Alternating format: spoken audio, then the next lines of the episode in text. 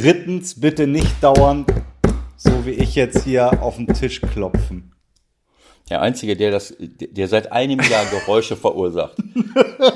Das bist du, permanent. Und vor allen Dingen, wenn wir irgendwie mit einem Gast sprechen, dann ist bei dir, als wenn der Hund sich, äh, als wenn ein Affe sich im Wohnzimmer zerreißt. Und ich muss immer, mache ich immer irgendwelche Gesten, die der Gast ja nicht sieht. Und dann hast du nach einem Jahr die Stirn, mir zu sagen, dass ich keine Geräusche machen soll. Nicht nur, dass bei dir die dreckige äh, Wäsche über der, über der Heizung liegt im Hintergrund, was ich mir immer angucken muss, sondern ich muss auch noch mir sagen lassen, dass ich Geräusche mache. Das ist eine Verdrehung der Realität. Ist egal. Komm, weiter. Was noch? Der 16er. Der Fußballtalk mit Michael Born und Ewald Lien. So, Leute, wir sind wieder da. Wir sind back. Hier ist der 16er, Ausgabe Nummer, ich glaube 53. So sieht's aus. Wir waren lange nicht zu hören. Mein Name ist Michael Born. Ich äh, kommentiere viel Fußball bei Sky. Da ist gerade noch Sendepause für mich zumindest, weil ich mit den äh, aktuellen Champions League-Spielen nichts zu tun habe. Und da ich viel Zeit habe, habe ich mir natürlich unheimlich viel Gedanken gemacht über unser kleines Projekt hier, das ich zusammen mache mit einem Mann, dessen Namen ich fast schon vergessen habe, weil ich ihn so lange nicht gesehen und gesprochen habe. Vielleicht können Sie sich mal unseren Hörern kurz vorstellen. Wie heißen Sie? Haben Sie auch was mit Fußball zu tun? Nur am Rande, nur am Rande. Also, dass du mich lange nicht, mein Name ist Ewald Lienen. Ich bin beim FC St. Pauli beschäftigt und war früher jahrzehntelang Spieler und irgendwie Trainer. Und mein Kompagnon Michael Born, wenn der behauptet, dass er mich lange nicht gesehen hat, dann lag das nicht daran, dass er keine Möglichkeit dazu hatte, sondern dann lag es daran, dass er im Gegensatz zu mir sich wochenlang auf ein äh, Urlaub in ein Ur Urlaubsdomizil im Hotspot Spanien zurückgezogen hat. War kein Hotspot. Äh, dadurch, dass du aufgetaucht bist, ist es schon ein Hotspot gewesen.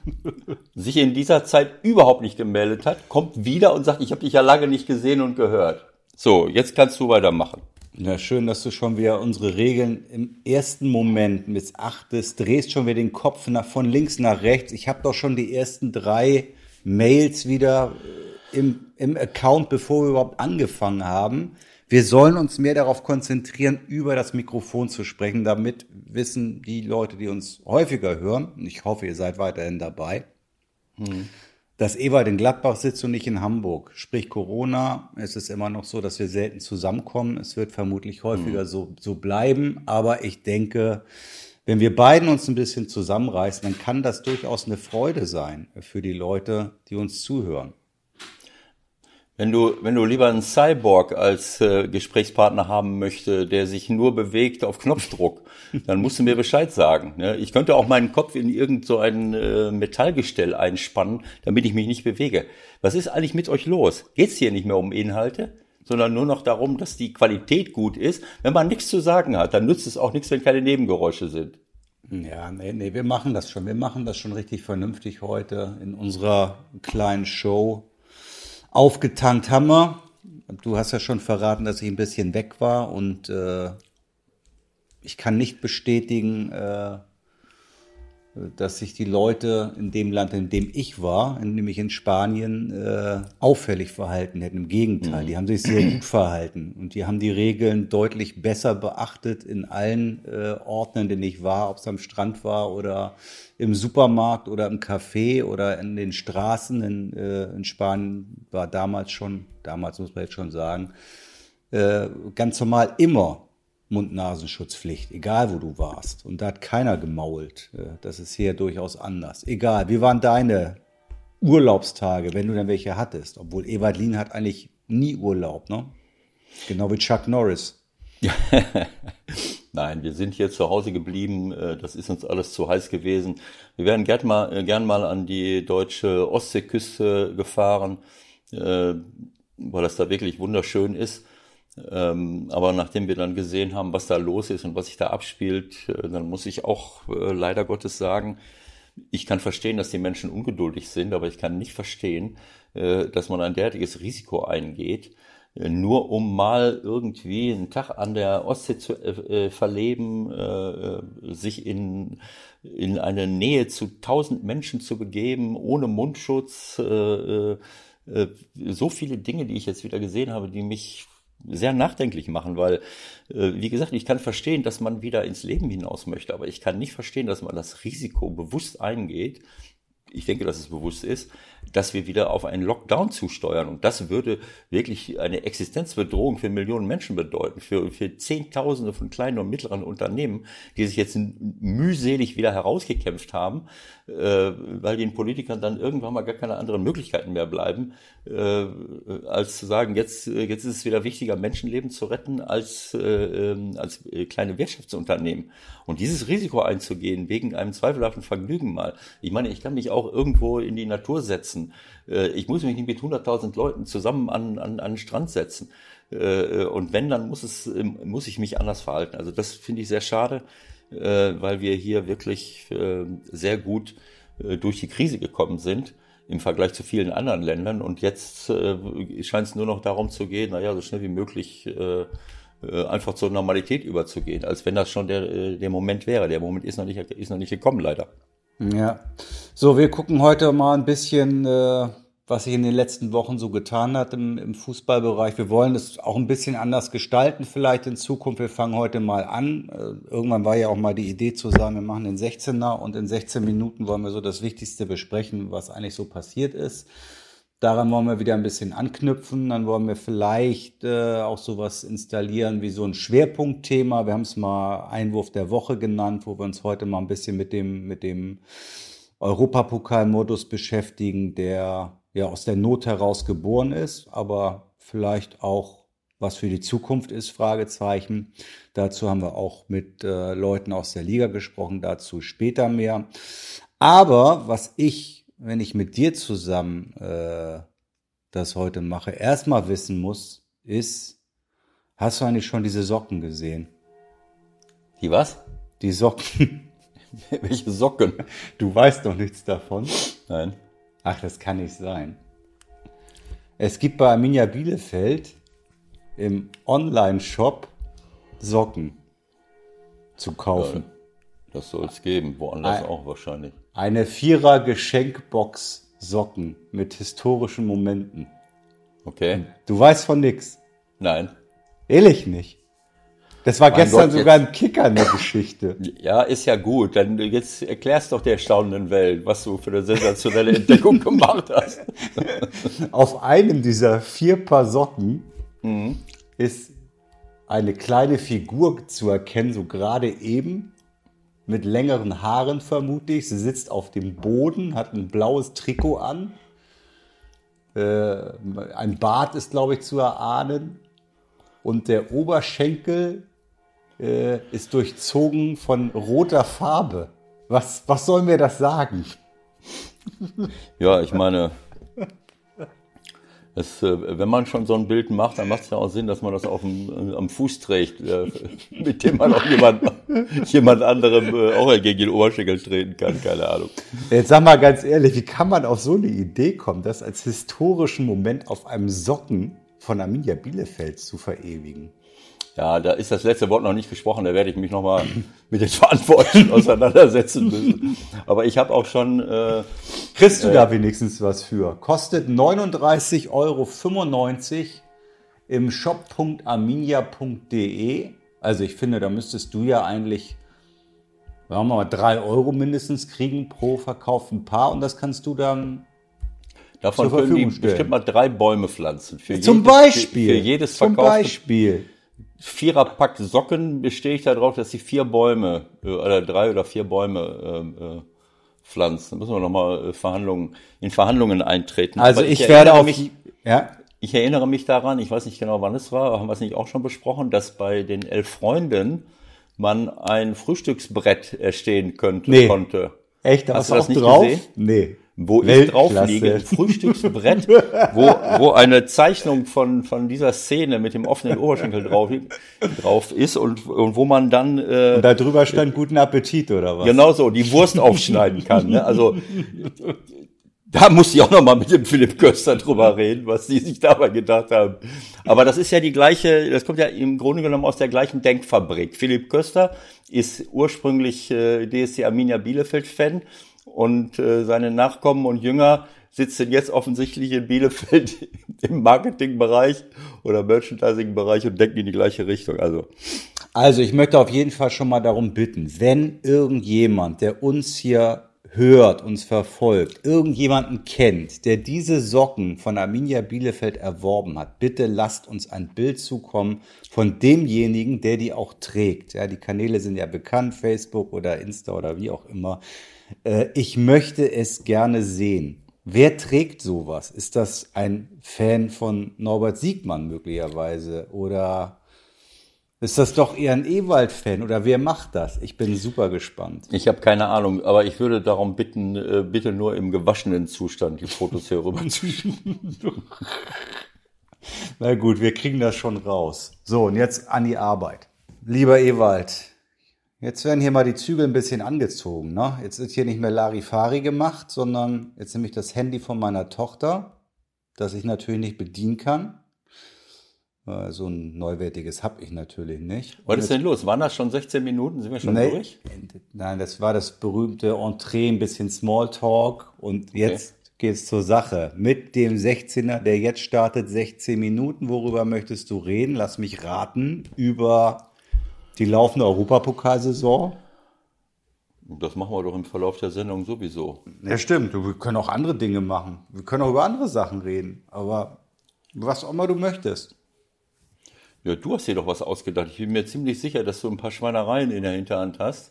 Wenn du schon so selbstbewusst äh, am Mikrofon sitzt, dann hast du bestimmt irgendwas, äh, ähm, irgendwas vor. Ja, ich meine, das ist ja, äh, also eine Sache, äh, muss ich sagen, ist, äh, ist, ja, ist ja hochspannend gewesen. Äh, Ich treffe jetzt immer mal wieder mehr Leute, äh, was ja lange Zeit, monatelang nicht der Fall war, aber jetzt haben wir ab und zu schon mal uns mal wieder mit Freunden, Bekannten getroffen. Und wenn man sich dann austauscht, was hat man denn in dieser Zeit gemacht, dann ist das hochinteressant. Ne, Also es ist äh, ähm, für Leute, die zu Hause sitzen, äh, nicht arbeiten können, äh, keinen Balkon, keinen Garten haben, vielleicht äh, kleine Kinder, die nicht in die Kita oder zur Schule gehen können, ist das natürlich schon super Stress gewesen. Ne? Aber es hat auch viele Leute gegeben, die ähm, ja die die Zeit für für andere Dinge genutzt haben. Ich habe das ja auch schon mal gesagt. Ich habe es dazu genutzt, mich mit vielen Dingen äh, zu beschäftigen, viele Bücher zu lesen. Ich habe das genossen, mit meiner Frau auch mal drei Monate äh, hier in Mönchengladbach ähm, zu leben, wo ich, äh, wo wir eigentlich immer unterwegs sind und auch mal getrennt sind und nicht so lange an einem Stück äh, zusammen sein konnten. Ähm, und ich habe viele schöne Gespräche, Videokonferenzen gehabt und so weiter. Also ich konnte mich wirklich fortbilden und ich habe so, äh, nochmal einen ganz anderen Blick auf die Natur bekommen, weil äh, ich sitze hier, ich habe hier einen Balkon, kann rausgucken, sitze da und schaue in den Garten und plötzlich äh, stellst du so viele Dinge fest, die in der Natur so passieren, die du normalerweise, da sitzt du mal fünf Minuten, guckst durch die Gegend. Jetzt habe ich äh, festgestellt, was die Tauben hier so treiben. Hier bei uns in Mönchengladbach, die haben bei uns ein Nest gebaut im Efeu, äh, haben die Eier ausgebrütet, die, die äh, Osterhasen, hätte ich fast gesagt, sind geschlüpft. Hier läuft eine Familie mit äh, äh, eine, eine Jetzt habe ich den Kopf schon wieder gedreht. Ich möchte mich in aller Ja. Form entschuldigen bei allen Zuhörern, die Ja, du sitzt jetzt, du musst dich noch mal reinversetzen. Du sitzt in der Bahn, willst das hören und auf einmal verschwindet der Ewald von links nach rechts und dann wieder von rechts nach links. Das ist ja nur rechts zu hören. Ja, wir machen das natürlich im Laufe dieser Saison alles noch viel professioneller, aber irgendwann haben wir gesagt, wollen wir ja mal wieder anfangen und deshalb machen wir es jetzt heute so, wie wir es machen. Na, und ich muss Okay. noch eins sagen, auch wenn Ewald das gar nicht will. Ewald hat heute echt ein Handicap. Er muss zum Zahnarzt heute Nachmittag und er quält sich rum mit einem, mit einem Zahn, der hier und da auch mal rausfällt. Ich, ich danke dir, ich danke dir, Michael, dass du da nochmal darauf hingewiesen hast. Aber er gibt sich so Mühe und er macht es wirklich großartig, wenn es sich manchmal möglicherweise ein bisschen so anhören sollte, als ob Ewald Lienen lispeln würde. Das tut der weiß Gott nicht, sondern es ist einfach so, dass der Zahn ihm ein bisschen Schwierigkeiten macht. Das kann auch mal im Verlaufe einer, absoluten, äh, eines Ausbruchs auch nochmal dazu kommen, dass möglicherweise es kurz ein Sekündchen dann still wird. Ihr wisst jetzt warum, aber ich bin einfach schon mal sowas von glücklich, dass du dich auch in dieser so schwierigen Situation stellst und mitmachst. Da schon, da schon mal vielen Dank du, für. Jetzt brauchst du nicht rumzuschleimen. In Wirklichkeit möchtest du mich nur verkackeiern und du, ich, ich freue mich, aber wenn du dich freust, weil das ist ja auch der Sinn der Sache, dass wir uns alle freuen und dass wir das war klar, dass du die erste Gelegenheit nutzt. Und darauf hinzu da ist es, da ist ja. es. Um darauf hinzuweisen, es ist wirklich unglücklich. Das ist eine Krone, die, die runterfällt. Und meine Zahnärztin hat mich hängen lassen heute Morgen. Äh, hier ist voll, ich kann die erst um 15.15 Uhr anbieten. Also für alle, die sich jetzt, die sich jetzt beschweren über, über, darüber, dass ich nicht flüssig durchsprechen kann und auch keine Ausbrüche produzieren kann, weil dann endet das im Chaos. Aber äh, weißt du, andere, andere Leute sagen natürlich, Moment mal, der ruft jetzt beim Zahnarzt an und beschwert sich darüber, dass er um 15.15 Uhr Termin hat. Ja, das sind sie wieder, unsere kleinen Promis. Ja, ja genau halt so. mal an.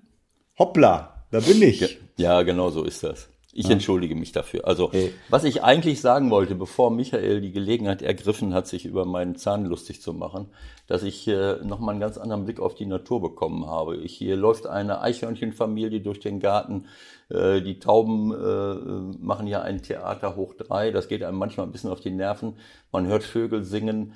Äh, äh, es ist wirklich eine, eine, eine ganz andere, ja, eine ganz andere Welt plötzlich, wenn man, wenn man nicht jeden Tag das Haus verlässt, im, sozusagen im Homeoffice ist und auch die Gelegenheit hat, in einen Garten zu gucken oder in einem Garten rumzulaufen.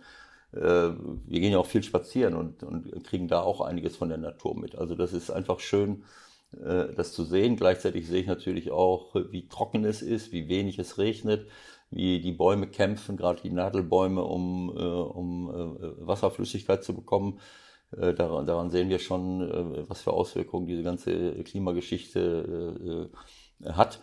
Äh, aber dieser Blick auf die Natur, das ist schon etwas, was mir viel, viel Freude macht und äh, ich hoffe, dass wir das erhalten können. Wenn man sich jetzt ähm, fußballerisch mal, wollen wir darüber auch mal vielleicht einen Moment hier reden, ähm, in die Welt guckt, also wenn man in die Fußballwelt guckt, dann haben wir auf der einen Seite natürlich dieses äh, unglaublich große Ding jetzt mit Champions League, mit Europa League. Auf der anderen Seite geht die Vorbereitung ja irgendwie auch äh, wieder los. Die Transfers sind irgendwie mehr oder minder schleppend. Also das Transferfenster ist ja auch länger offen. Ich finde, es ist eine ganz merkwürdige Situation. Also man kommt gar nicht so richtig rein. Ähm, Bundesliga, Pokal, fängt irgendwann Mitte, Ende September an, hoffentlich, sagen wir mal, äh, wohl ohne Zuschauer. Aber so, so richtig ist auch das äh, nicht zu greifen, was, was jetzt so die Vorbereitung der einzelnen Clubs betrifft. Auch das ist irgendwie anders als sonst, oder geht es dir da anders? Nein, natürlich nicht. Das ist, äh, es ist skurril, es ist äh, sehr schwierig, das Ganze. Wenn ich meinen eigenen Club sehe, äh, da wäre ich jetzt in einer normalen Zeit schon mal öfters auf dem Trainingsplatz gewesen, hätte mal geguckt, was machen sie denn jetzt so? Äh, das geht ja alles nicht. Man kann ja nicht einfach da auftauchen und, äh, äh und da hineingehen. Das, äh, das widerspricht ja dem, dem, dem richtigen Konzept. Aber das bedeutet auch, dass meine Lebenswirklichkeit eine andere ist. Also ich höre das immer nur, dass irgendwelche Leute mit dem Training anfangen, dass unsere Leute mit dem Training anfangen, ins Trainingslager fahren. Wir fahren nicht mit ins Trainingslager, wir fahren nicht mit Sponsoren ins Trainingslager. Ich sehe es gar nicht, dass sie trainieren. Es ist eine virtuelle Welt geworden. Äh, das Einzige, was ich sehe, ist, dass ab und zu mal jemand spielt. Und das natürlich auch quasi aus der kalten Hose, wenn man, wenn man so will. Ne? Äh, Euroleague-Spiele, Champions League-Spiele, die teilweise noch vom Achtelfinale her nachgeholt werden mussten in beiden Wettbewerben äh, und wo Vereine dabei sind, die gerade aus dem Urlaub kommen. Andere haben äh, durchgespielt, so wie die Engländer, wie die, wie die Italiener, auch die Spanier. Und die sind dann plötzlich da. Andere haben lange gar nicht gespielt, wie die Franzosen, die gar nicht erst zu Ende gespielt haben, wie, wie unsere äh, äh, Bundesligisten, die äh, zu Ende gespielt haben, aber Urlaub hatten und plötzlich in irgendeinem Viertel, Halb- oder Achtelfinale sind. Das ist schon alles sehr, sehr skurril. Und äh, ja, äh, ich weiß auch nicht, wo das Ganze, äh, wie das weitergeht. Wie findest du, dass die St. Pauli sich, wenn wir bei deinem Club sind, für Timo Schulz entschieden hat als Cheftrainer? Ja, das finde ich eine sehr gute Entscheidung. Also das ist ja auch das Ziel gewesen, irgendwann Trainer aus dem, äh, aus dem eigenen Nachwuchsbereich äh, zu entwickeln, auszubilden, nach oben zu bringen. Und äh, ich denke, dass äh, der Timo diese Chance äh, verdient hat. Äh, und es ist ja nicht so, dass das einfach nur so vom Himmel gefallen ist. Er ist ja betreut worden, äh, hat sich äh, weiterentwickelt, er hat ja alles Mögliche erlebt. Er war lange Jahre Spieler, er war schon Co-Trainer im im Profibereich.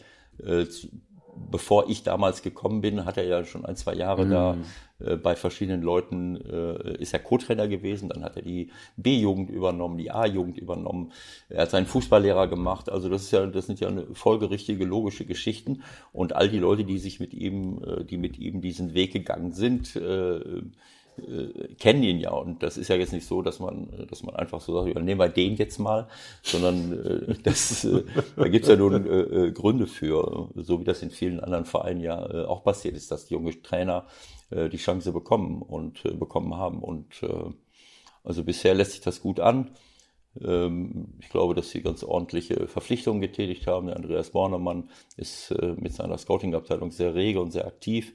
Und äh, auch wenn ich jetzt keine keine optischen Eindrücke bisher habe von der Mannschaft, äh, vom, äh, von den Namen her, von den Personen her, die sie geholt haben, ist das, äh, lässt sich das gut an, denke ich mal. Mhm.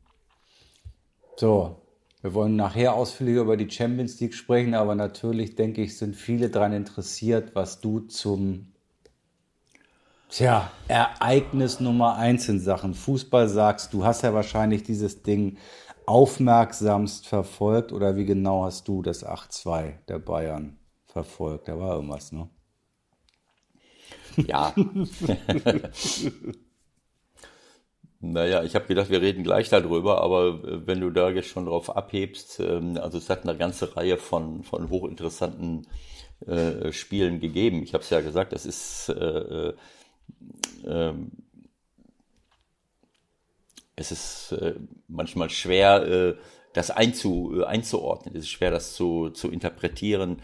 Äh, warum kommt jetzt dieses oder jenes Ergebnis zustande? Sind diejenigen bevorteilt, die äh, aus dem Spielrhythmus kommen oder diejenigen, die sich gerade erholt haben? In einem Spiel kann viel passieren, aber Bayern München hat natürlich in den letzten Monaten äh, ja, eine richtig gute Entwicklung äh, genommen und äh, klare Strukturen in ihrem Spiel entwickelt und ähm, man konnte auch schon in dem, in dem zweiten Viertelfinalspiel sehen, äh, was ja fast eigentlich schon entschieden war. Sie haben in Chelsea 3-0 gewonnen äh, gehabt. Ich glaube Februar oder äh, so irgendwann. Und haben dann äh, hier wieder 4-1 zu Hause gewonnen. Da konnte man schon sehen, Chelsea ist auch keine Allerweltsmannschaft. Da konnte man schon sehen, dass sie das mitgenommen haben, trotz, der, trotz des Urlaubs, den sie gerade hatten, äh, dass sie das mitnehmen konnten. Äh, und ähm, gegen Barcelona, naja, also da haben wir alle nicht so genau gewusst, was passiert denn da jetzt. Ähm, aber äh, es war, ja, das war eine Sternstunde. Das war ich wollte eigentlich darauf hinaus, dass du nicht so viel gesehen hast von den ersten Toren, erinnere ich mich dunkel. Ach, darauf wolltest du hinaus. Als Experte. Naja, gut, ich meine, das ist, äh, das ist was anderes.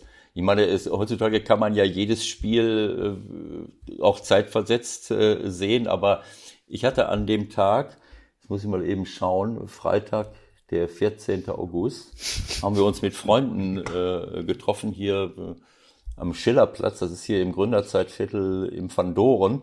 Äh, sehr gute Freunde von uns, die, die haben da ein Restaurant aufgemacht, da haben wir uns äh, zum Essen getroffen um 19 Uhr und um 21 Uhr habe ich dann gesagt, Leute, ich muss äh, los. Ich muss los und Fußball gucken.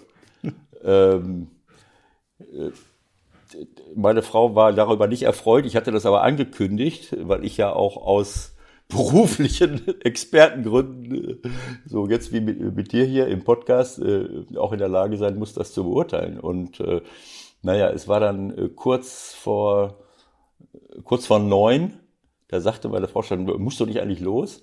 Dann habe ich noch so ein bisschen rumgetrödelt. Nebenan äh, ist, äh, ist noch eine Kneipe, also auf der, auf der gegenüberliegenden Ecke ist eine Kneipe vom Schwiegervater von Olli Neuville. ähm, der, ähm, wo auch Fußball geguckt wird. Die gingen alle schon rein. Dann habe ich gesagt, so jetzt gehe ich auch mal los. Und während ich so, das ist von der Ecke von Doren bis zu unserem Haus, sind es so, sagen wir mal 200 Meter, wenn es hochkommt, oder 150. Bei 75 Meter höre ich einen großen Schrei. Aus der, aus der Eckkneipe. In Gladbach müsste man ja eigentlich vermuten, dass wir für Barcelona gejubelt haben dann. Ja, wohl nicht keine so. Ahnung. Auf jeden Fall wusste ich, scheiße, ist es passiert. Dann habe ich, äh, bin ich ein bisschen schneller äh, nach Hause getrippelt, Treppe hoch, äh, hier Dings da Laptop angeschmissen. Ja, natürlich war das Tor schon weg und äh, sie hatten es schon drei, vier Mal gezeigt. Und ähm, ja, dann habe ich, äh, hab ich so gedacht, naja, ähm, gucke ich es mir mal, gucke ich mir mal an. Ich glaube, das war in dem Moment, konnte man das auf beiden sehen, bei Sky und der Zone, glaube ich. Ja. Ich habe keine ja. Ahnung. Ich, ich bin auf jeden Fall erstmal auf Sky gegangen, will, äh, will es anmachen. Da sagt mir das Gerät, Sie haben die maximale Anzahl von, äh, von Geräten schon erreicht. Ich habe, ist denn hier los? Wie maximal? Hier ist doch nur ein. Mein Sky Go. Ich habe mein, mein, mein normales Sky in, in Hamburg natürlich äh, äh momentan noch. Dann rufe ich meine Tochter an, hör mal, hast du mein Sky Go angemacht? Ja. Aber ich gehe sofort raus. Ich sage ja, ich bitte darum, ich muss mir das angucken. Sie geht raus, ich gehe rein. In dem Moment, wo ich anmache, liegt der Ball im Netz von Bayern. 1-1. Ich sage, das kann doch nicht euer Ernst sein. So, ich denke, okay, da habe ich zumindest die Wiederholung gesehen von dem Tor. So, dann habe ich gerade so eingerichtet und denke, naja, jetzt gucken wir mal weiter, was hier so los ist. Da klingelt es an der Tür. Naja, meine Frau und unsere beiden Gäste äh, hatten, äh, wir hatten ja vereinbart, dass sie anschließend hier noch zu uns kommen und wir uns auf, und sie sich auf die Terrasse setzen. Da klingelt die Tür. Äh, die hatten zwar einen Schlüssel, aber sie waren zu faul. Ich gehe hin zur Tür, äh, mach die auf, stelle noch einen dritten Stuhl auf die Terrasse. Alles klar, sie kommen rein.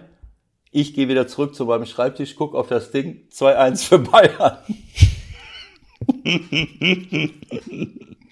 Ja, die ersten 20 Minuten waren Wahnsinn. Also das so, war so, als ob hier ist ein Ball, spielt mal ja. ein bisschen und macht irgendwas. Oh. Aha. 16 Minuten vorbei. Also ja. das ist ausbaufähig, würde ich sagen. Das ist sehr ausbaufähig. Wir müssen erst wieder reinkommen.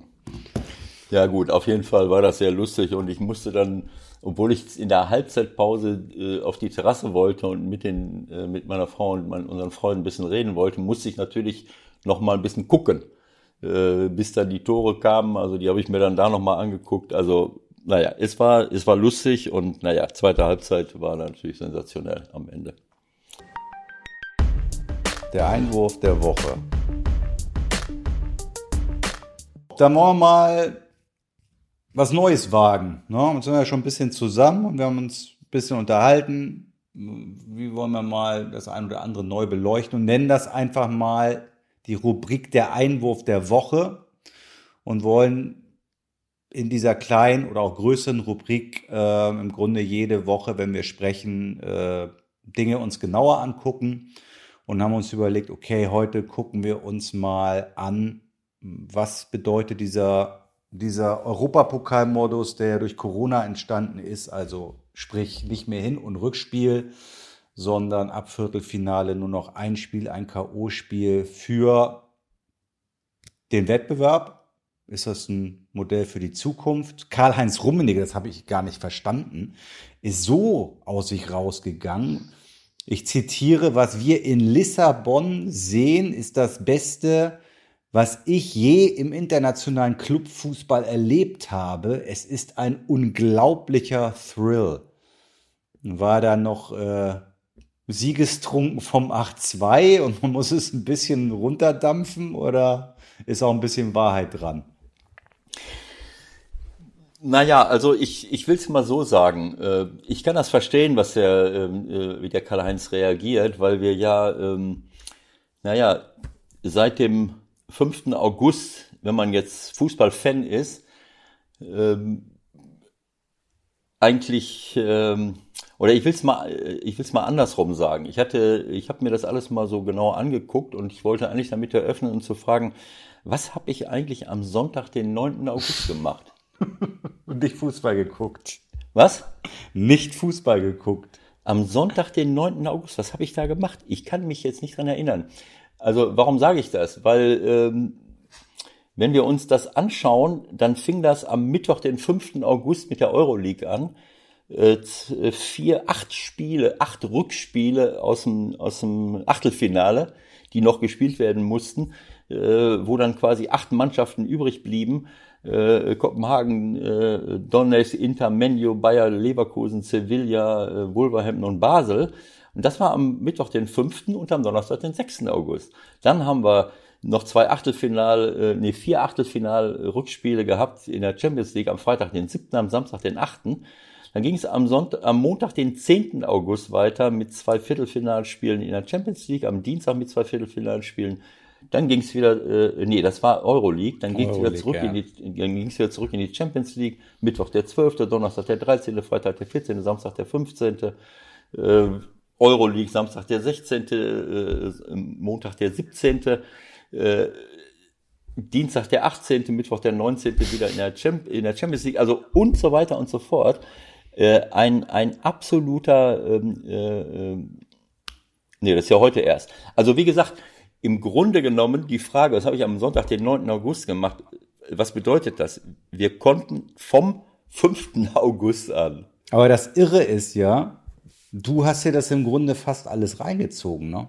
Das ist doch nicht irre. Das ist doch ja, normal. Das, nee, das ist irre. Das ist wirklich irre. Wieso ist das irre? Ich meine, in dem Moment, wo ich Fußballfan bin und sehe Wochen und Monate lang keine, keine Spiele und, äh, und habe das ganze Jahr über die Euroleague und die Champions League verfolgt und dann wird mir das so angeboten, äh, ich habe mich von meiner Frau verabschiedet. und habe mich in mein Arbeitszimmer zurückgezogen und habe gesagt, ich muss mal gucken.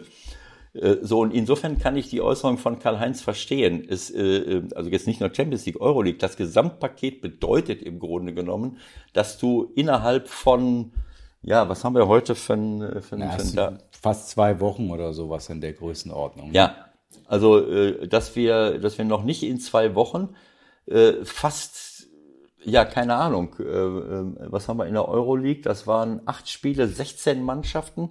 Äh, äh, da nochmal äh, 20, äh, keine Ahnung, 16 bis 24 europäische Top-Teams sehen konnten äh, in,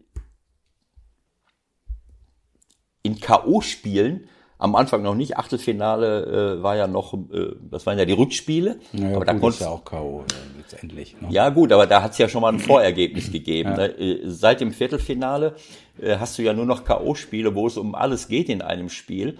Ja. Und äh, manche Mannschaften hast du ja schon dreimal äh gesehen. Äh, Bayern und und und äh, äh, wer ist das jetzt gewesen? Bayern, Man City und so, die hast du im Achtelfinale gesehen diese acht Mannschaften, dann hast du, äh, hast du die übrig geblieben im Viertelfinale gesehen, im Halbfinale nochmal, äh, äh, heute und morgen. Äh, und du bekommst natürlich einen unglaublichen Eindruck von dem Clubfußball in Europa innerhalb von zehn Tagen. Ja. Äh, mit teilweise überragenden Spielen, überragenden Ergebnissen und auch total überraschenden Geschichten natürlich. Ne? Eine überraschende Geschichte ist natürlich der Sieg eine Überraschung war es auf jeden Fall, noch keine Sensation, aber eine Überraschung schon. Der Sieg von RB gegen Atletico Madrid. Und um auch ein bisschen reinzukommen in diese Thematik, haben wir mal den, den Sportdirektor, den Manager von RB gefragt, wie er eigentlich äh, diesen Modus findet. Hallo Ewald, hallo Michael. Ähm, ja, meine Gedanken zu dem K.O.-Modus sind natürlich nach, des, äh, nach dem Viertelfinale natürlich äh, eindeutig, nachdem wir in einem Spiel natürlich gegen Atletico weitergekommen sind. Ähm, ich finde grundsätzlich diesen, diesen äh, Modus gar nicht so schlecht, diesen K.O.-Modus, weil natürlich wirklich, wenn man sich die Spiele auch anschaut, ähm, ich sage immer, die, diese klare Favoritenrolle natürlich verschwimmt weil ähm, ich in der Vergangenheit ja auch immer gezeigt habe, dass die Favoriten sich dann über zwei Spiele schon durchsetzen. Grundsätzlich finde ich das, glaube ich, auch ein sehr, sehr interessanter Modus ähm, für die für die Zuschauer ähm, äh, an, an den Fernsehbildschirmen, weil es einfach ja ein richtigen, äh, richtiges ähm, K.O.-Spiel dann auch wirklich ist und es ähm, äh, somit natürlich auch ähm, immer nach einem Spiel auch eine, schon eine Entscheidung gibt. Von daher finde ich das grundsätzlich äh, spannend. Ähm, ob das jetzt für die Zukunft äh, ähm, dann weiter so gehandhabt wird, weiß ich nicht, kann ich nicht beurteilen.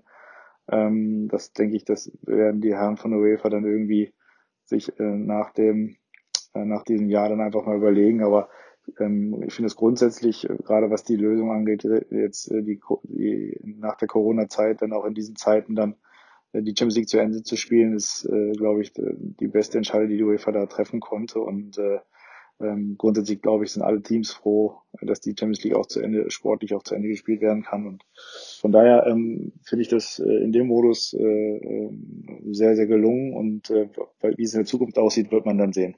So, bleibt in erster Linie mal, alle sind erstmal happy, dass es überhaupt zu Ende gespielt werden kann. Ja, das mhm. bringt Leipzig dann auch in die Position, dass sie heute Abend, wow, darüber müssen wir auch noch reden, äh, ein Megaspiel hat gegen Paris Saint-Germain im Halbfinale und dadurch wirklich äh, die Chance hat, ins Champions League-Finale zu kommen. Also das, also ganz ehrlich, wenn das jetzt einer im September erzählt hätte, ja, hm, ist klar. Ne? Und man kann schon bei ihm heraushören, logischerweise, dass sie natürlich in Leipzig mit diejenigen sind, die, die damit äh, oder davon am meisten profitiert haben und jetzt den ganz großen Schritt sogar noch machen können. Hältst du es für realistisch, dass wir diesen Modus vielleicht wirklich länger sehen? Also ich bin so ein bisschen bei Markus, äh, äh weil äh, ähnlich so, so vom Ansatz her wie der Karl-Heinz Rummenigge, weil äh, das ist natürlich schon eine, eine, äh, eine krasse Erfahrung, innerhalb kürzester Zeit all das Ganze zu sehen. Ob das äh, ökonomisch, so wie, wie die UEFA das natürlich immer gerne möchte, dann sinnvoll ist, äh, die Spiele so konzentriert zu bringen, äh, weil man dann sich natürlich auch über einen längeren Zeitraum äh, Übertragungsmöglichkeiten nimmt. Das ist eine andere Geschichte, aber so für den Zuschauer und für einen Experten ist das natürlich eine, eine, eine tolle Geschichte, sich das plötzlich so kom, kom, ähm, kompakt, komprimiert, komprimiert genau äh, anschauen zu können. Ob das äh, praktikabel ist für die Zukunft, das ist wieder ein ganz anderes Thema. Wann willst du diese Zeit haben? Jetzt nehmen die sich die Zeit einfach, damit sie eben weitermachen können, damit äh, so eine Saison zu Ende gespielt wird. Aber wir sind mitten in der Vorbereitungszeit für, für die nächsten Spiele. Äh, für die nächste Saison und eigentlich müsste es ja jetzt auch schon wieder Qualifikationsspiele geben bald. Ne? Also es kann ja sein, dass äh, einige da jetzt gerade gespielt haben und sollen jetzt schon wieder anfangen, äh, keine Ahnung, für die Champions League Quali irgendwas zu machen. Vielleicht keiner von diesen Mannschaften, aber äh, das ist höchst fraglich, ob das praktikabel ist für die Zukunft. Aber solange wie wir diese Corona-Problematik haben, muss man ja über alternative äh, äh, Modelle nachdenken. Ich bin im Übrigen nicht äh, deiner Ansicht, dass das für mich eine Überraschung war, dass Leipzig gegen Atletico Madrid äh, gewonnen hat. Atletico ist sicherlich eine der Top-Teams in den letzten Jahren gewesen, aber sie haben natürlich auch immer ganz wichtige Spieler verloren. Das kann man nicht immer kompensieren natürlich.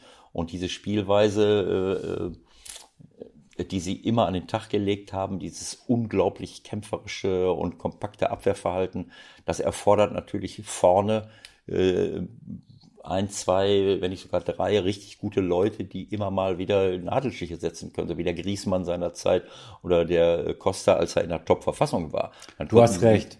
Aber auf der anderen Seite war es natürlich so, dass es für, für alle von Leipzig, die da auf dem Platz standen, zum ersten Mal diese Drucksituation waren, zum ersten Mal in so einem Spiel waren.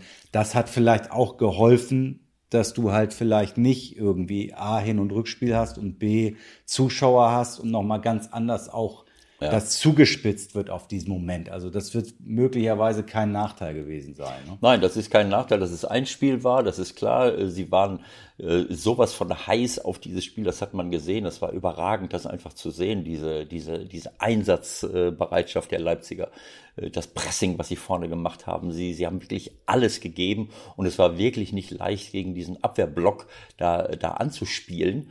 Äh, aber für mich war das mehr als, äh, äh, mehr als verdient, letzten Endes, dieses, dieses Spiel zu gewinnen. ein kleiner Fehler da hinten, wie der, wie der Klostermann quasi unnötigerweise eine Grätsche macht, was, was er gar nicht machen musste. Er konnte, er hatte einen Stellungsfehler drin und konnte einfach noch zwei, drei Schritte weitergehen, dann hätte er den Joao Felix noch gekriegt. So kriegen die einen Elfmeter. Das war für mich zu dem Zeitpunkt äh, insgesamt gesehen nicht verdient, auch wenn sie da eine Zeit lang gedrückt haben. Aber für mich war das wirklich toll, das zu sehen, obwohl sie Timo Werner verloren haben, äh, da so, äh, so beeindruckend äh, ähm, gegenhalten zu können. Und für mich ist ein Punkt, der für die, für die Leipziger spricht und äh, was sie vielleicht auch, äh, ja, äh, wo ich zumindest hoffe für, für Leipzig, äh, dass sie das auch heute umsetzen können, das ist die Stärke ihrer Abwehr. Das sieht man nicht in vielen äh, europäischen Spitzenvereinen, wo ich mich dann wirklich manchmal frage, äh, wie, wie kommen sie dazu, ihre Abwehr so zu bestücken, manche Mannschaften. Ne?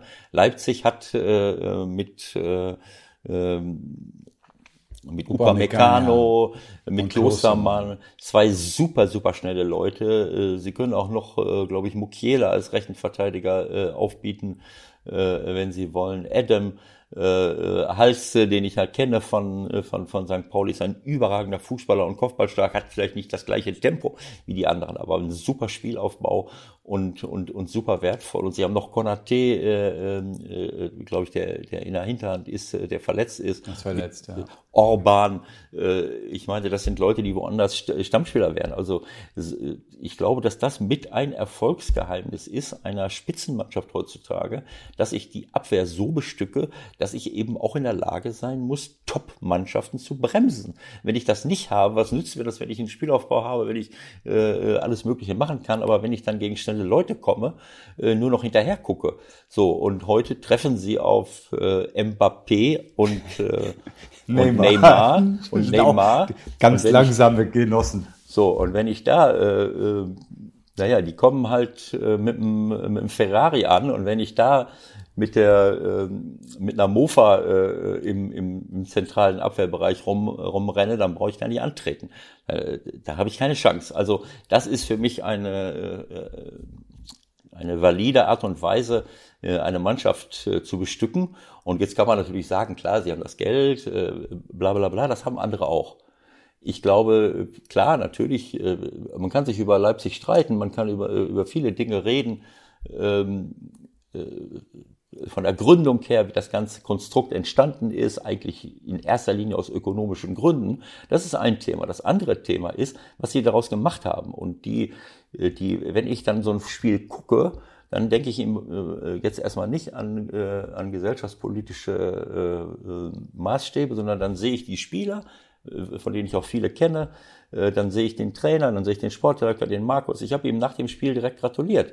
Ähm, und ähm, weil ich das finde, dass sie sich super präsentieren äh, in, in Europa und damit unseren Fußball auch äh, repräsentieren. Ähm, das, ist, äh, das ist eine andere Ebene, wo, wo Spieler eben alles geben und sich bemühen, äh, eine Top-Leistung zu bringen. Und da habe ich Respekt vor. Hm, und die, äh, Entwick die Entwicklung muss man schon glaube ich, mehr oder minder neidlos anerkennen. Es sind sieben Leute jetzt im Kader gewesen, die vor einigen Jahren noch äh, in der zweiten Liga mit unterwegs war, wenn ich das richtig mitbekommen habe. Und Gulaschi äh, hat es auch gut formuliert. Der sagt, ja, im August haben wir mal uns vorbereitet auf Spiele gegen Braunschweig oder St. Pauli. Und jetzt spielen wir heute Abend gegen PSG, gegen Der, Paul, der Paulsen war sogar schon in der dritten Liga da. Mhm. Also das darf man alles nicht vergessen und ja, auch gut, das war natürlich trotzdem, auch das wird immer schon so ein bisschen verklärt, ehrlich gesagt. Den wollten natürlich ganz viele in Europa klar. damals haben. Das war jetzt kein nein. Blinder. Ne? Also nein, nein, nein, das ist klar. Das war kein Drittligaspieler, sondern der, der Ralf Rangnick hat eben zu dem Zeitpunkt schon Leute geholt, von denen er wusste, dass sie die Qualität für zweite und erste Liga haben. Aber gerade was den Abwehrbereich angeht, hätten andere auch die Möglichkeit gehabt, solche Leute zu holen. Äh, aber gut, also ich, ich fand den Auftritt äh, überragend. Äh, Kurze Einschätzung zu heute. Das ist ja dein Lieblingsthema, ne? Voraussicht und zu sagen, wie es ausgeht, am besten mit einem Tipp versehen. Möchtest du, möchtest du das Ergebnis haben? Äh, ja, mir? so wie mit Man ja. City, wo ich ja auch gesagt habe, Bayern gegen ja. Man City, das wird schwer. Ja, ich, ich wollte eigentlich äh, äh unsere Zuhörerschaft schon mal äh, eigentlich äh, äh, darauf einstellen und sagen, naja, also Leute, ähm, wir werden im 16er jetzt nochmal darüber reden. Ich weiß noch, wie, äh, wie wann das gewesen hier. Jetzt gucke ich nochmal gerade auf diese Liste hier. Man City, Bayern Jo. München, Bayern München gewinnt 8 zu 2 gegen Barcelona. Dann gucke ich hier, äh, ich glaube, es war, äh, es war dann doch äh, Sky und höre von all den Leuten, naja, Bayern München, naja, jetzt gegen Man City äh, wird es doch so und so laufen. Dann rufst du, sprechen wir beide nochmal am Telefon und dann sagst du zu mir, naja, also äh, ich glaube, dass hier jetzt Man City auch, äh, keine Ahnung, ich weiß nicht mehr genau, äh, irgendwie so eine Scheiße hast du gesagt, äh, die werden sie auch, die werden sie auch besiegen oder so, ne? Dann habe ich noch mal ganz kurz überlegt, immer, äh, Ich habe hab nicht gesagt, sie werden besiegen, das wird nicht so leicht, habe ich gesagt, auch wenn du 8-2 gegen Barca gewonnen hast. Okay, so dann habe ich habe ich so gedacht, Moment, äh, äh, habe ich was verpasst? Man City spielt am nächsten Tag doch gegen Olympique Lyon. Äh, äh, Ist es nicht so? Das habe ich dir dann gesagt und dann hast du ähm, sehr sozialverträglich und sofort einsichtig gesagt, ja, du hast allerdings, du hast sicherlich recht, die müssen das Spiel auch noch spielen.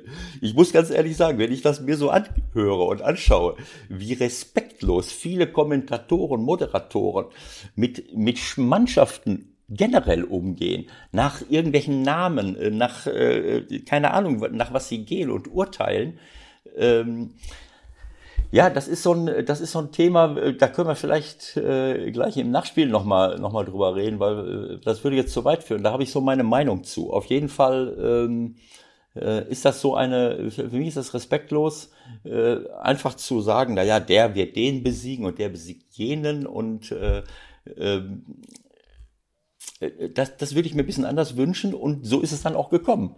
Also äh, ich sag mal, ähm, Ja, mein Gott, letztendlich ist es ja auch eine Frage von Wahrscheinlichkeiten. Auch da haben wir die Geschichte wieder mit einem Spiel. Ja, Ja. von zehn, von zehn würde äh, City wahrscheinlich äh, sieben bis acht gewinnen, sagen wir mal.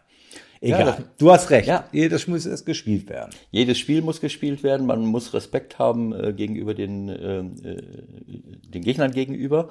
Ähm, nur dann kann ich auch erfolgreich äh, sein und äh, Lyon hat das gut gemacht. City hat natürlich Chancen vergeben. Äh, wenn du die vergibst, dann musst du dich nicht beschweren. Das 2-2, also nicht gegebene, erzielte 2-2. Die größte Chance hatte, äh, hatte Sterling, der aus drei Metern äh, übers Tor schießt. Ähm, ja gut, also äh, es ist eben so, wie es ist. Aber deine Frage war eigentlich äh, äh, Voraussage für heute Abend. War das das Genau, gewesen? das war die Frage. Ach so. Und wie sind wir dann auf äh, Na, du, na, du wolltest mich, äh, du wolltest, äh, beziehungsweise ich habe antizipiert, dass du wahrscheinlich wieder keinen Tipp abgeben willst, aber du hast dich ja auch durchaus wie immer weiter verändert in der Sommerpause und deswegen sagst du jetzt natürlich einen äh, relativ klaren Sieg für Leipzig voraus. Ohne Genau. Verlängerung. Genau, ach so, wir, da, das war der Ansatzpunkt, dass wir gesagt haben, naja, willst das Ergebnis schon haben? Die Ergebnisse standen ja eigentlich vorher auch schon fest. Für manche große Experten steht ja alles schon fest, wo wo es wo es wo es hinläuft. Also äh, erstmal muss man festhalten, äh, es gab äh, durch, sicherlich auch durch diese Einzelspiele gab es äh, Ergebnisse, die überraschend waren, aber man hat auch gesehen, dass eine Reihe von Mannschaften äh, ganz nah rangerückt sind an die ganz Großen, obwohl die so wahnsinnig viel Geld haben. Wenn ich Bergamo sehe, die, die ja nur durch die, äh, wie soll ich es sagen, ja, durch die äh, Einwechslung von Mbappé letzten Endes ähm, das Halbfinale verpasst haben. Bis zu dem Zeitpunkt haben sich 1-0 geführt. Und äh, sicherlich war Paris besser, aber das ist eine unglaubliche tolle Leistung. Sie haben die meisten Tore in der italienischen Liga seit, seit, den, seit Anfang der 50er Jahre geschossen. Sie sind, glaube ich, Zweiter sogar geworden. Oder sind jetzt Dritter am Ende in der, in der italienischen Dritter. Liga hat Inter sie noch abgefangen, glaube ich. Aber das ist eine unglaubliche Leistung für einen Verein, äh, der die besten Spieler immer abgeben muss, äh, hohe Transferüberschüsse äh, ähm, Überschüsse erzielt und mit 5, 6, 7 Spielern spielt, die seit äh, 15, 16, 17, äh, äh, 2017 im Club sind oder 18. Also zwei, drei, manchmal vier Jahre zusammenspielen alles richtig gute Leute und der Trainer hat dort einen, einen, einen Block geformt, den man erstmal irgendwie äh, besiegen muss. Sie standen am Ende, haben sie leider äh, das dann äh, die Segel streichen müssen. Aber weil ähm, Paris natürlich über ihre individuelle Qualität dann plötzlich nachlegen konnte. Bis zu dem Zeitpunkt konnte man sehen, was das bedeutet, wenn, wenn ich mit dieser Körperkraft, die waren alle größer als die Spieler von Paris, die waren äh, quick, äh, ähm, also das war eine richtige, eine richtige Männermannschaft und Paris wirkte dagegen wie so eine, wie so eine, äh, ja, wie so eine technische, äh, äh hochstehende technische Mannschaft, klar. Aber sie konnten sich gar nicht durchsetzen. Und ich habe das äh, vorhin schon mal im Vorgespräch zu dir gesagt. Äh, diese Leute wie Neymar, die brauchen mindestens ein Pendant, wenn nicht zwei. Und Neymar hat überragend gespielt äh, für mich, auch wenn er sich manchmal wieder fallen lassen, aber er hat sich dann durchgesetzt, er ist auf den Beinen geblieben, er hat alles versucht, er hat versucht, acht Leute auszuspielen, aber das geht heutzutage nicht mehr. Ne, das war überragend, aber wenn, wenn er zusammenkommt mit jemandem wie Mbappé, so wie Messi früher bei Barcelona äh, mit, äh, mit Neymar zusammenkam, meinetwegen. Oder wie, äh, wie Leute wie Davis in Gnabry mit Lewandowski oder Müller zusammenkommen. Äh, oder wie Timo Werner mit, äh, mit, äh, mit anderen schnellen Leuten auf den, äh, auf den Außen zusammenkommen. Äh, oder Sancho mit Reus. Äh, äh, äh, wenn, wenn er fit ist oder anderen schnellen Spielern. Jetzt ist Haaland dazugekommen. Also ein einzelner Spieler, in Sancho haben wir oft gesehen bei Dortmund, wenn er alleine da auf dem Platz steht mhm. und hat nicht einen anderen Pendant, der ähnlich schnell und ähnlich überraschend ist, dann verpufft das. Und so ist es, äh, äh, ist es bei Barcelona. Das ist für mich der Grund, warum Barcelona im Moment nicht äh, diese, diese dominierende Rolle spielt, auch in der, in der Meisterschaft nicht äh, sich durchgesetzt hat. Äh, und äh, wenn ah, Paris... Gibt es mehrere Baustellen, ne? Also man genau muss so. ins Detail gehen, ja. aber da es geht wohl ja. wirklich jetzt eine Ära vorbei, da wird sich äh, grundlegend was ändern. Genau, und Paris, Mbappé kommt rein und auf einmal weißt du nicht mehr, wie viele D-Züge du aufhalten sollst. Und der, und der äh, äh Neymar spielt einen Weltklasse-Steilpass, einen kurzen Steckpass am 16 zu Mbappé, der spielt ihn quer rüber und dann kommt äh, Choupo-Moting, der eigentlich nicht die äh, sagen wir mal, die Klasse hat, um in einer solchen Mannschaft mitzuspielen. Aber als mhm. Mittelstürmer äh, kann er das durchaus machen, weil er hat den Riecher. Ich habe ihn bei Stoke City gesehen. Wenn er Mittelstürmer spielt, wenn er im Zentrum ist, hat er den Riecher, hat er den Body und hat er die Abschlussstärke, äh, diese äh, Spielzüge zu veredeln. Und so hat Paris sich äh, aus, der, aus der Nummer rausgebracht. Und heute gegen Leipzig bin ich mal ganz gespannt. Da müssen, muss Klostermann und, und Upamecano, die müssen natürlich Höchstleistung äh, bringen heute, sonst wird es eng. Genau, die müssen Höchstleistung bringen, vielleicht nochmal ein Lasso mit auspacken. Äh, äh, und, ja. ja, es ist auf jeden Fall ist es hochspannend und wenn einer, wenn ich einer Mannschaft das zutraue, äh, diese Pariser Stürmer zu, ja, denen zumindest Probleme zu bereiten und ein bisschen gegenhalten zu können, dann ist das die Defensive von, von Paris, von, von Leipzig. So, jetzt gucken wir noch mal ein bisschen auf unser Grundthema irgendwie, denn äh, wir haben schon gesagt, ja, ist alles ganz gut und äh, kann man so machen und ist das was für die Zukunft mit diesem Modell, nur mit den K.O.-Spielen ab dem Viertelfinale. Ähm, es gibt zum Beispiel auch für die nächste Saison durchaus Argumente dafür, das äh, weiter so zu machen. Das kann uns ähm, zum Beispiel mal Freddy Bobic, Sportvorstand äh, von Eintracht Frankfurt, näher bringen, was genau da zu beachten ist. Äh, ob es dann auch wirklich für die Zukunft äh, sowas in der Form geben kann, wird nur die Pandemie zeigen, ob wir wieder zurückkehren müssen. Weil eins ist klar, wenn die Europa League, die Champions League in der neuen Saison wieder beginnt, mit Hin- und Rückspiel, frage ich mich heute noch und wahrscheinlich dann auch in den nächsten ein, zwei, drei Monaten, wie soll das alles funktionieren mit Hin- und Rückspiel in einer Gruppenphase, ähm, in verschiedene Länder zu fliegen. Ist da ein Lockdown, ist da kein Lockdown? Der Rahmenterminkalender ist sehr eng. Und auch das muss man bedenken. Äh, es gibt kaum Nachholspieltagsmöglichkeiten, weil sowas nie in Betracht gezogen worden ist. Es sind viele Wenn und Abers. Aber zum jetzigen Zeitpunkt können wir mit dem Turnier, Turnierformat eigentlich absolut zufrieden sein. Und ja, wir sehen einen historischen Sieger in der Europa League oder in der Champions League, weil es in diesen außergewöhnlichen Zeiten so ist. Also leben wir damit und erfreuen uns wenigstens ein bisschen Fußball zu sehen.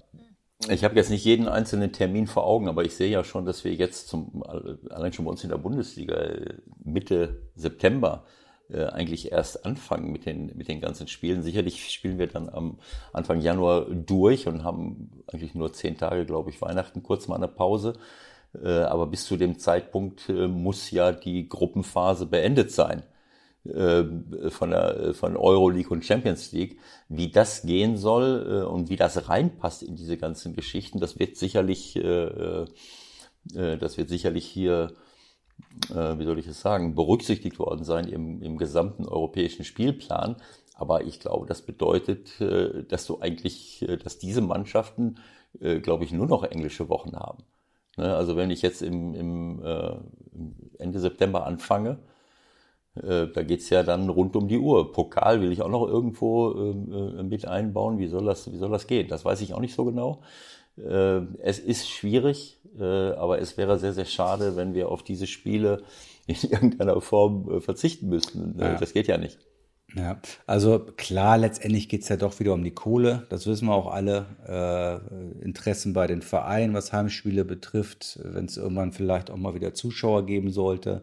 Aber ganz ehrlich, ich habe auch gedacht, wäre es nicht auch die Möglichkeit, drüber nachzudenken, diese Vorrunde, ich meine, das wird jetzt nicht passieren, aber insgesamt müsste man nicht drüber nachdenken, die Vorrunde auch einfach zu verkürzen. Ja, dass man nur noch Hinspiele macht, keine Ahnung, weil wenn ich dran denke, äh, wenn man sich die überlegt, was in den letzten Jahren in der Champions League in der Vorrunde an Spieltag 5 und 6 passiert ist, das war in den allermeisten Fällen langweilig, weil eine Mannschaft war definitiv durch, oft waren schon zwei Mannschaften durch.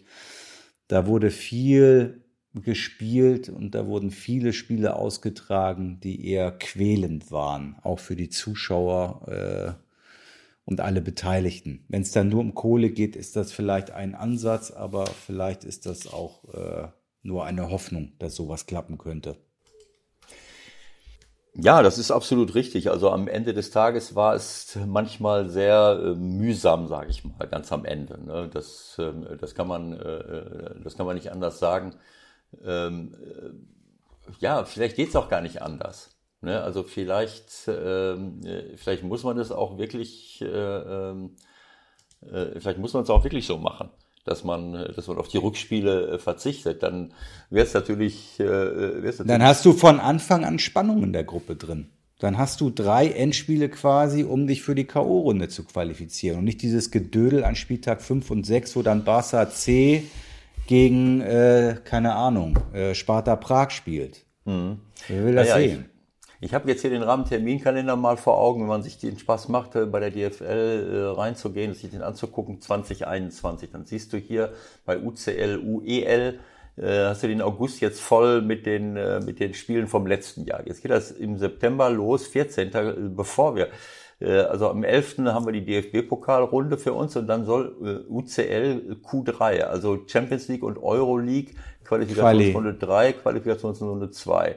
Äh, die Woche danach äh, Playoff, die Woche danach äh, Playoff-Hinspiel, die Woche danach Play, Playoff-Rückspiel, UEL, UCL, alles zusammen. Dann hast du eine Woche, wo man nichts ist und dann soll es losgehen. Im Oktober 1, äh, UCL 1, UCL, also Champions League 1, eine Woche später Champions League 2, eine Woche später Champions League 3, dann ist eine Woche mal nichts Champions League 4, Champions League 5, Champions League 6. Also äh, du hast zwei Wochen eigentlich nur, wo, wenn ich das hier richtig sehe, wo man mal am Mittwoch nichts hat.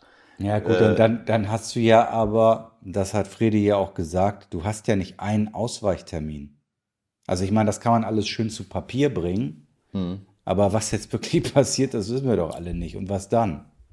Ja, und vor allen Dingen durch diese äh, Hin- und Herfliegerei. Ich meine, jetzt sind die alle an einem Ort, alle hier in Nordrhein-Westfalen, alle in Lissabon. Wenn du jetzt mit den Truppen dauernd durch die Gegend fliegst, ja. äh, also es ist ja nicht nur so, dass, äh, äh dass wir durch die Gegend fliegen. Wenn ich ein Heimspiel habe, dann fliegen ja die anderen durch die Gegend. Das heißt, die Chance, die Chance, dass irgendeine Mannschaft sich irgendwo was einfängt auf dem Flughafen äh, oder ich, denke mal nicht, dass alle nur in ihren Privatjets durch die Gegend fliegen, keine Ahnung. Äh, die Chance, dass dadurch äh, ein Infektionsgeschehen wieder provoziert wird, dass du durch die ganze Welt fliegst, bei jedem Spiel müssen ja irgendwelche Mannschaften fliegen. Wenn da jetzt plötzlich einer dabei ist, der infiziert war, wo du jetzt nicht weißt, haben die das, haben die das vernünftig äh, alles unter Kontrolle, dann ist es plötzlich bei uns in der Bundesliga. Also wir wissen alle nicht, wo das, äh, wo das landet. Es ist schwierig. Also Papier ist geduldig, du hast recht, sie haben den Rahmenterminkalender so ausgerichtet, als ob sie alles ganz normal mit Hin- und Rückspiel hinbekommen. Äh, lass uns mal erstmal mit dem ersten Spieltag überhaupt anfangen oder mit der Quali anfangen für die nächste Saison. Äh, es entwickelt sich ja alles gerade eher so, äh, dass man skeptisch sein muss, ob das überhaupt funktionieren kann. Ähm, unser Vorschlag, glaube ich, oder unsere Idee wäre Verschlanken der Vorrunde und die K.O.-Runde gerne einfach mal in der nächsten Saison so belassen. Da könnten wir gut mit leben, oder? Ja, die, die K.O.-Runde ist nicht uninteressant. Das ist wirklich eine, eine, eine heiße Geschichte. Äh, man kann sich daran äh, begeistern, man bekommt einen kompakten Eindruck und es ist eben auch nicht so vorhersehbar, sage ich mal. Ne? Auf also, zwei Spiele wäre es halt dann doch wieder vermutlich anders gelaufen. Ja, es ist durchaus möglich, dass Man City gegen Olympique Lyon weitergekommen wäre. Wenn die jetzt zu Hause hätten spielen können, ein Spiel kannst du dir ja immer mal erlauben, äh, dann hast du mal äh, eine Erfahrung gemacht. Dann hätte Pep beim nächsten Spiel wahrscheinlich ein paar andere Gräben ausgehoben, äh, wo, wo einige reingefallen wären. Also ähm, es ist auch für, für das Gesamtkonstrukt ein bisschen spannender, finde ich. Und, äh, und mir macht das auch Freude, äh, das zu sehen, wie manche andere Mannschaften plötzlich heranrücken. Ne, also dieses, äh, dieser, diese, diese Dominanz der, der finanzstärkeren Vereine so ein bisschen aufzubrechen, das gefällt mir auch. Das, das ist ja das, das ist ja das nächste Thema. Ne? Wie können wir mehr, mehr Gleichheit irgendwie mehr Chancengleichheit hinkriegen. Das müssen wir sicherlich schwerpunktmäßig auch mal thematisieren. Da kommen ja jetzt immer mehr um die Ecke, vielleicht weil es auch gerade die Zeit ist, die sich über die Verteilung der TV-Gelder in erster Linie äußern oder dazu äußern. Das machen wir dann auch nochmal, aber ich denke mal, für heute sind wir ungefähr in dem Rahmen, den wir erreichen wollten. Aber eins war noch, ne? Ja, ich würde noch mal gerne ähm, äh, darauf hinweisen, dass auf dieses Thema Respekt. Ähm, also ich habe das schon öfters angesprochen, an, an, unterschiedlichen Stellen, dass mich das stört, dass man sich immer nur auf die größten Vereine konzentriert, immer nur auf diejenigen, die gewinnen. Äh, äh, irgendwo reproduzieren wir das, was wir in unserem Alltag erleben, dass nur immer der Größte, der Stärkste äh, äh durchkommt. Wir kämpfen alle gegeneinander, wir müssen unseren Lebensunterhalt sichern. Warum äh, kann man das nicht auch mal ein bisschen anders sehen? Wie kann ich denn äh, ähm, natürlich will jeder gewinnen, aber diese, äh, diese Art und Weise, denjenigen, der verliert, äh, sofort dazu stehen und sagen, ja, guck mal da, der hat jetzt verloren. Dann muss er, dann werden dem, den Spielern unangenehme Fragen gestellt, den Trainern werden unangenehme Fragen äh, gestellt. Wenn ein Gegentor fällt und einer scheidet außen, vermeintlicher äh, ähm, Favorit, dann wird der Trainer groß eingeblendet. Na, wie reagiert er denn jetzt? Äh, hüllt er sich in Sack und Asche? Äh, bekommt er direkt eine Depression oder erst eine halbe Stunde später? Müssen wir ihn gleich entlassen? Ich empfinde das als absolut unangebracht und komplett respektlos. Das Ganze ist doch eine, eine Unterhaltung. Ja, weil ja. Du, musst doch, du musst doch mal den Trainer zeigen dürfen. Jetzt übertreibst du wieder mal Nein, ein bisschen. Ne? Äh, also. es, geht, es geht mir darum, dass man äh, am, am Ende the winner takes it all. Und das ist lächerlich. Äh, wir sind, in, wir leben in einer Gesellschaft, wo es darum geht, dass es allen gut gehen soll. Und wenn wir diesen Fußball, wenn der Fußball überleben soll, dann müssen auch alle überleben. Denn wenn 14 Mannschaften nur noch gegeneinander spielen, dann wird irgendwann mal sich keiner mehr dafür interessieren. So einfach ist das. Und äh, wir brauchen nicht nur die kleinen äh, Vereine, sondern äh, jede Liga hat einen riesengroßen Unterhaltungswert. Jeder Spieler hat das. Wenn ich manche Mannschaften sehe, da kann man jetzt sagen, ja Mensch, toll, äh, äh, Mbappé äh, äh, und, und, und Neymar, wunderbar, ich schaue mir das auch gerne an. Aber wenn ich so ein Spiel sehe, dann habe ich Respekt vor der Leistung von allen, die da rumlaufen. Ich sehe Mannschaften wie Wolverhampton, wie Bergamo, äh, wie, wie Sevilla, die auch nicht äh, mit Weltklasse-Spielern äh, bestückt sind.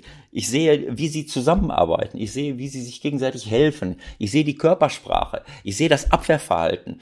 Äh, ich sehe nicht nur die, natürlich auch Einzelaktionen, aber ich sehe auch, äh, was für eine Gesamtphilosophie in der Mannschaft da drin steckt, wie sie sich bemühen, wie sie arbeiten, wie sie alles, alles geben. Manche Mannschaften das allerletzte, einzelne Spieler aus sich herausholen. Und selbst wenn das dann nicht klappt, dann haben die den Respekt verdient. Dann kann ich sagen, Mensch, davor habe ich einen großen Respekt. Das macht mir Freude, das zu sehen. Und ich weiß nicht, welcher Trainer es war, der gesagt hat, selbst wenn wir jetzt ausgeschieden wären, äh, glaube ich, dass wir gut gespielt haben. Äh, wer war es gewesen? Äh, in, in irgendeinem dieser, ähm, äh, dieser Spiele, ich glaube, es war sogar äh, Champions League, äh, äh, äh, keine Ahnung, äh, wer es jetzt. Äh, äh, Der Punkt ist klar. ich glaube, es war sogar äh, so. Und, und darum geht es mir, dass wir, dass wir Respekt haben sollten gegenüber allen, äh, die da spielen, äh, gegenüber den Trainern, den Spielern, denn es ist Unterhaltung. Und die Unterhaltung funktioniert nur, wenn alle dabei sind. Und nicht indem ich nur, und das ist ja nicht nur bei uns so im, äh, im Fußball, das ist bei der Leichtathletik genauso. Wenn einer nicht gewinnt, dann stellt sich, was ist denn passiert? Wie konnte das denn passieren? Ich vermisse diesen grundsätzlichen Respekt den Menschen gegenüber, dass ich sie nicht einfach nur über ihre Leistung definiere. Das ist zwar unser Job, das zu kommentieren, aber es ist ein Mensch der, der, der zu einer Unterhaltung beiträgt, der alles dafür gibt, die Leichtathleten verdienen auch nicht mehr Geld dabei. Großartig. So. Und wenn die dann nicht gewinnen, äh, dass der Reporter zu stellvertretender Größe auflaufen kann, dann, dann stelle ich ihm, das konnte das nicht passieren. Und dann steht er da total bedröppelt, hat auf sein halbes Studium verzichtet, kriegt noch nicht mal Geld dafür und muss sich dann noch rechtfertigen, warum er nicht den äh, Weltmeistertitel oder den deutschen Meistertitel geholt hat. Das ist einfach lächerlich. Ich, ich erwarte und, und wünsche mir viel mehr Respekt. Genau. Respekt, und, ist das Wort. Respekt und Anerkennung diesen der Leistung gegenüber und nicht immer nur darauf gucken, wer äh, wer ähm, wer gewinnt jetzt am Ende. Gut. Leider haben wir heute noch kein Bild. Vielleicht haben wir irgendwann ein Bild. Hätten wir jetzt noch ein Weltbild gehabt. Das soll es für heute gewesen sein. Ich wünsche dir alles Gute beim Zahnarzt heute Nachmittag im Wald. Dankeschön. Und äh, euch wünsche ich eine schöne Woche. Wir werden uns wieder hören. Äh, möglicherweise auch wieder mit einem äh, Interviewpartner. Das bereiten wir dann vielleicht ein bisschen auf, anders auf. Aber in allererster Linie können wir sagen, wir sind zurück, Ewald. Bis zum nächsten Mal und tschüss. Tschüss, alles Gute, Leute.